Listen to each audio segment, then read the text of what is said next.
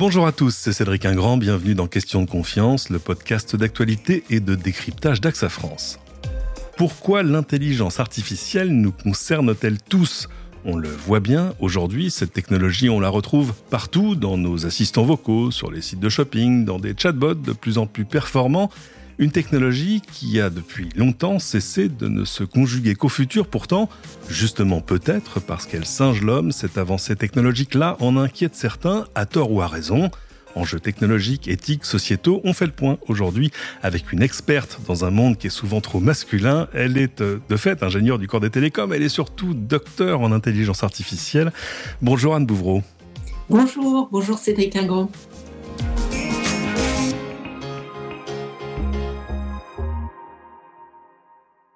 Alors c'est un plaisir de vous recevoir parce que vous avez d'abord un, vrai passé dans l'intelligence artificielle que beaucoup considèrent comme un secteur presque nouveau parce qu'en fait l'IA ça existe depuis longtemps, c'est surtout l'explosion des applications auxquelles on a assisté ces, dernières années. Je disais, vous avez un doctorat en, IA, ce qui n'est pas si courant. Vous avez donc fait une thèse sur le sujet, mais j'aurais pu dérouler tout le reste de votre CV. Vous êtes entre autres cofondatrice de la fondation Abeona. Vous pouvez nous expliquer en deux mots de quoi il retourne? Oui, bien sûr, avec grand plaisir. Hein. Euh, donc effectivement, j'ai fait une thèse en intelligence artificielle il y a longtemps, à une époque où c'était moins à la mode. Euh, mais justement parce que euh, il n'y avait pas toutes les applications qu'il y a maintenant. j'ai ensuite, je suis partie faire une, carrière en entreprise, mais il y a quelques années, j'ai cofondé la fondation Abeona euh, euh, le motto, c'est pour une intelligence artificielle responsable. Et c'est parce que euh, il y a maintenant beaucoup d'applications de ces technologies et, et qui nous paraissait important de regarder collectivement, c'est un, collectif à Béona, comment aider à faire ce, ce, développement et cette transition numérique de manière à la fois responsable et inclusive et, donc en confiance, ce qui rejoint tout à fait ce podcast. Évidemment. Alors, c'est intéressant, je le disais, l'IA maintenant est dans nos vies.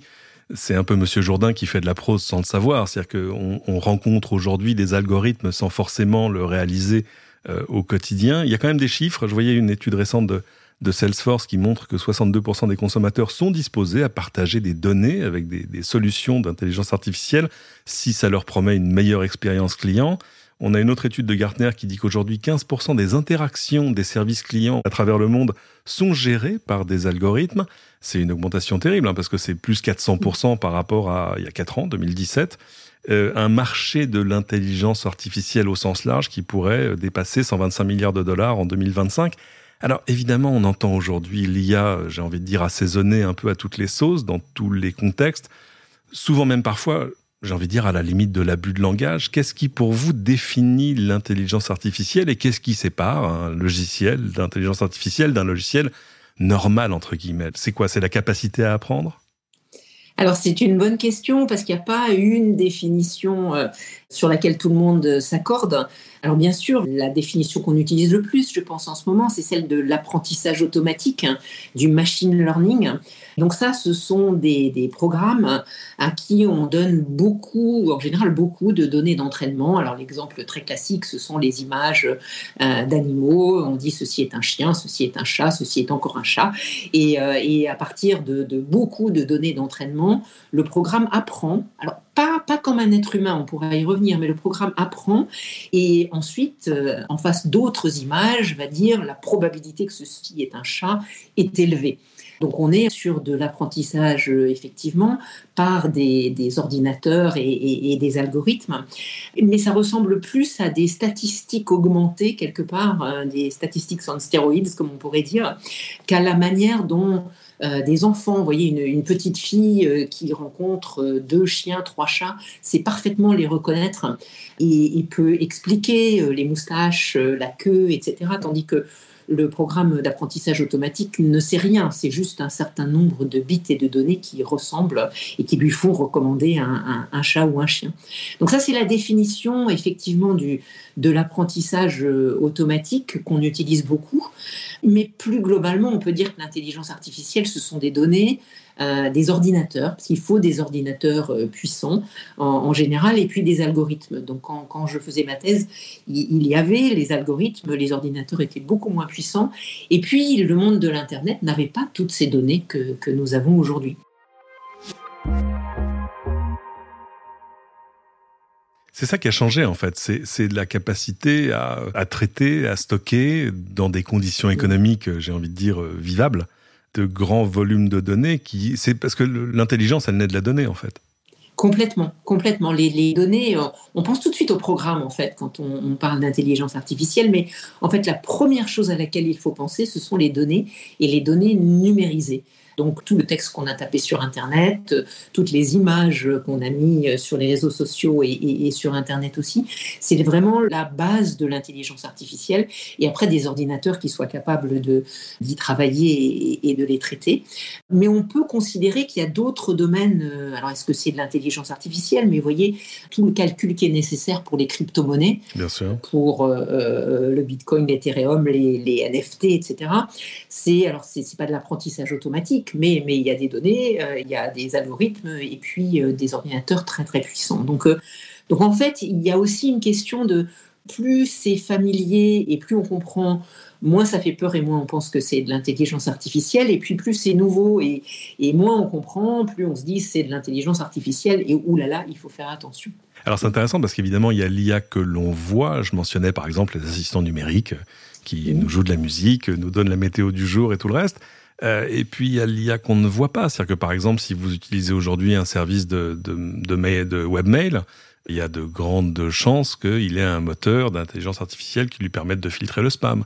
Idem pour la présentation qui vous est faite de votre fil d'actualité sur les réseaux sociaux. Idem pour pour mille choses. Si vous avez pris un avion euh, pour un, long courrier récemment, il n'est pas exclu qu'une partie de son trajet et finalement été calculé par une machine qui, selon la météo, selon l'appareil, selon etc., ait décidé que ce chemin allait peut-être lui faire économiser 2% de carburant. Bref, il y a toute une partie d'IA invisible.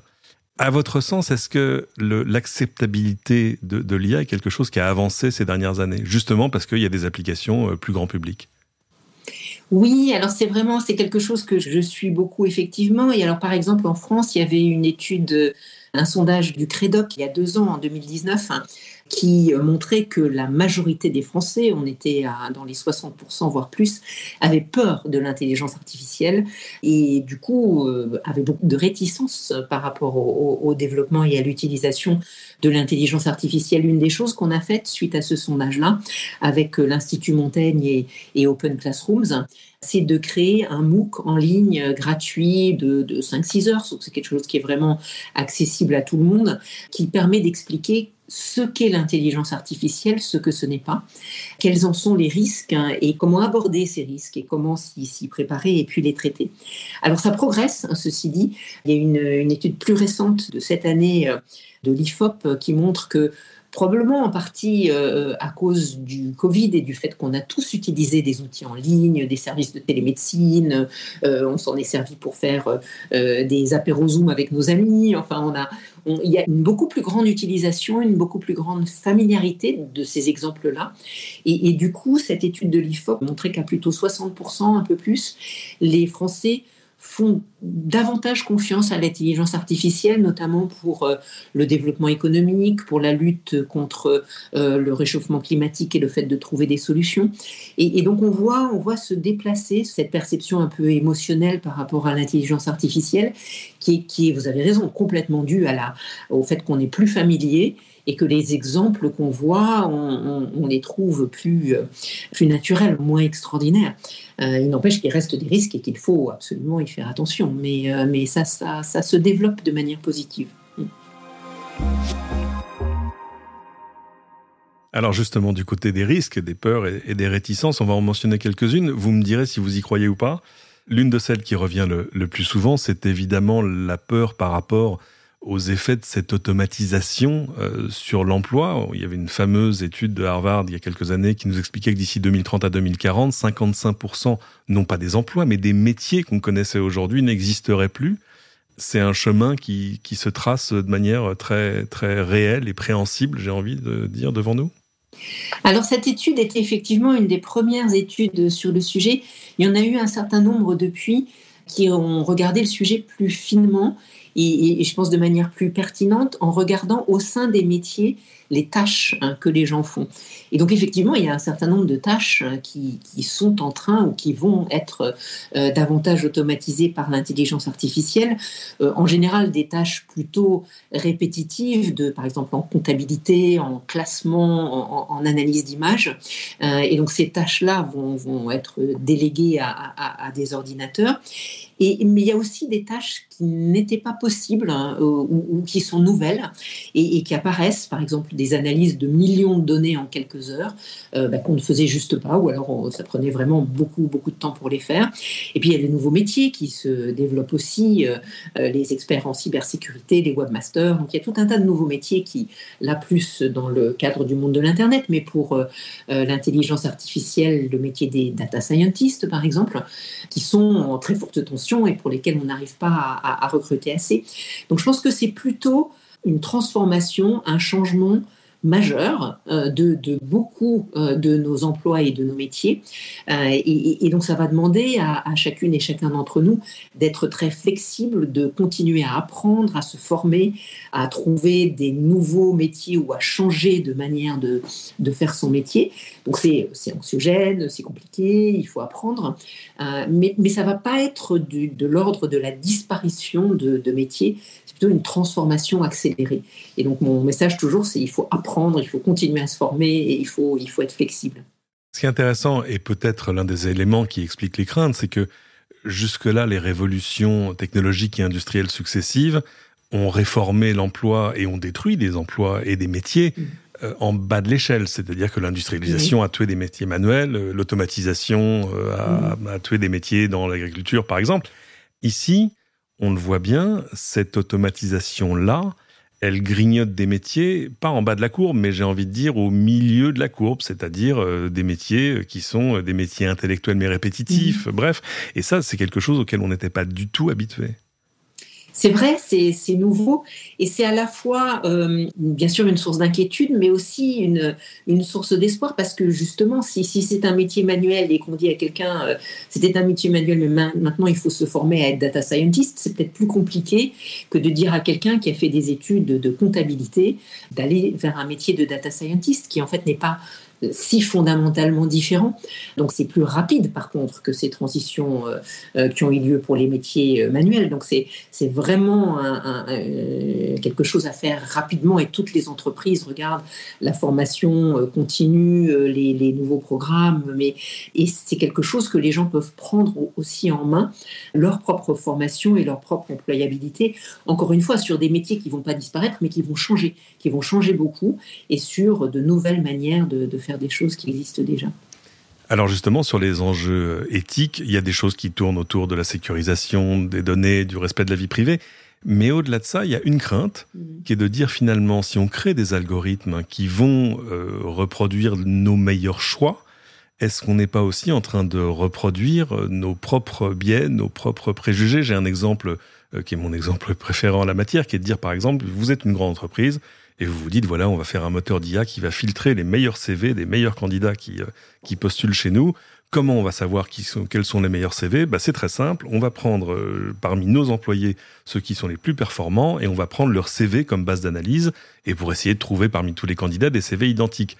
Le problème, c'est que si vous faites ça, vous reproduisez les biais à bon ou mauvais escient, j'ai envie de dire, euh, des recruteurs qui ont recruté les gens que vous avez aujourd'hui et ça peut poser des problèmes d'inclusion, de, diversité, etc., etc. Vous comprenez ces préventions-là? Ah ben Bien sûr. C'est alors en, en France, c'est pas des choses qui se font, mais Amazon a, effectivement utilisé ce, système-là. Et donc, d'une part, effectivement, on reproduit les biais qu'on peut avoir. Amazon voulait recruter des développeurs informatiques, donc euh, euh, les gens qu'ils avaient recrutés jusqu'à présent, c'était essentiellement de jeunes hommes euh, diplômés en informatique, hein, voilà, sans beaucoup de surprises mais les programmes d'apprentissage automatique, en fait, qui ne résonnent pas comme nous, non seulement reproduisent les biais dans les données, mais peuvent les amplifier. Et, donc, ce qu'on avait trouvé avec ce programme d'Amazon, c'est qu'en fait, toute mention d'activité féminine à CV égal était disqualifiée. Donc, par exemple, une, une jeune femme qui a fait une école d'informatique, qui en plus était dans l'équipe de voile féminine, eh ben, féminine, ça devenait un critère qui, était, euh, qui mettait son CV plus bas dans la priorisation. Et bien sûr, Amazon a, arrêté d'utiliser ce, ce système-là, mais on voit qu'il y a à la fois le, risque de reproduction et le risque d'amplification des biais, qui peuvent être des biais hommes-femmes, des biais d'âge, des biais de, euh, d'adresse euh, de la personne qui candidate. Enfin, on peut aller dans, dans, tout un tas de, de, de religions si jamais c'est mentionné sur, sur le CV. Donc, ce sont des choses auxquelles il faut faire très attention. Euh, euh, c'est bien d'utiliser des outils pour euh, aider à la recommandation. Il faut toujours qu'il y ait un humain ou une personne qui, décide, mais il faut aussi, avant même d'utiliser le moteur de recommandation, s'assurer qu'on a soit passé un label, soit fait des tests, soit été audité pour ne pas découvrir après coup qu'on avait un problème comme ça, ce qui est désastreux pour les candidats, mais désastreux pour l'image de l'entreprise aussi. Évidemment. donc, personne ne veut aller dans cette direction-là.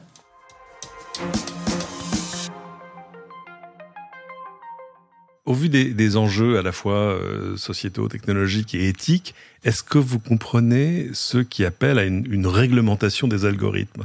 À faire valider d'une manière ou d'une autre, et on n'a pas encore, à mon avis, trouvé la manière, à faire valider les algorithmes par des autorités indépendantes. D'abord, est-ce que c'est réaliste pour vous?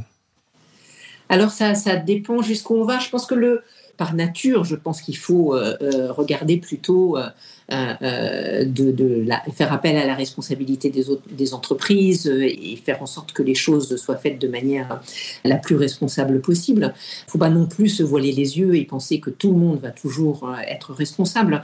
donc le chemin, il me paraît plutôt être un chemin de oui, très probablement, il va y avoir de la, de la régulation. La Commission européenne est en train de travailler sur un, AI Act, donc une réglementation pour l'intelligence artificielle après le, le, Digital Services Act et le Digital Markets Act qui sont euh, en cours. Mhm. Donc il va y avoir, je pense, de la réglementation, au moins en Europe, probablement ailleurs. Ce à quoi il faut faire attention, c'est qu'elle soit faite de manière mesurée, proportionnelle et qu'elle ne devienne pas un frein au développement euh, euh, des entreprises. On l'a vu pour la réglementation de protection des données à laquelle nous en France on est très attachés avec la CNIL. C'est la France qui a beaucoup poussé cette euh, réglementation GDPR, RGPD en Europe. Ça part d'une excellente intention, c'est quelque chose de très important à faire. Ça a été mis en place de manière un petit peu lourde. Et donc ce à quoi il faut faire attention, c'est que le jour où il y aura une réglementation sur l'intelligence artificielle, et, je pense qu'elle vient, il faut qu'elle soit, si possible, mise en œuvre de manière pragmatique. Donc ça fait partie des choses auxquelles on travaille euh, avec euh, le collectif euh, Abeona, d'essayer de voir c'est quoi, par exemple, un audit de système d'intelligence artificielle, à partir de quand on en a vraiment besoin, et quand il est fait, est-ce que c'est 2500 questions ou est-ce que c'est les 50 questions pertinentes? Mais je pense qu'il y aura une réglementation et qu'il faut aussi avoir des étapes intermédiaires, de labels, euh, de meilleures pratiques, d'autotests, euh, qui vont former tout un, tout un continuum sur le sujet. Merci beaucoup Anne Bouvreau. Avant de se quitter, je voulais dire deux mots de ce que AXA euh, fait au chapitre de, de l'IA. AXA est membre d'un collectif qui s'appelle Impact AI, à cœur de contribuer à la réflexion justement sur les enjeux éthiques et sociaux de l'IA aux côtés de nombre de différents acteurs de l'écosystème numérique, des entreprises, des startups, des organismes de recherche, etc. On vous mettra un lien dans les notes de l'émission. Anne Bouvreau, où est-ce qu'on peut vous retrouver en ligne? Ah, mais euh, d'abord bravo pour AXA et, euh, et, Impactia, ils font des choses très bien. Pour me retrouver en ligne sur Twitter, euh, Anne Bouvreau, et puis fondationabeona.org sur Internet. Merci encore. C'est ainsi que se termine cet épisode. Merci à tous de l'avoir suivi. Pensez évidemment à vous abonner à ce podcast, à le partager avec vos amis. Pensez enfin à venir déposer vos commentaires sur votre application de podcast préférée. D'ailleurs, si elle vous a conseillé ce podcast, c'est peut-être une IA qui se cache derrière. Allez, à très bientôt pour une nouvelle question de confiance.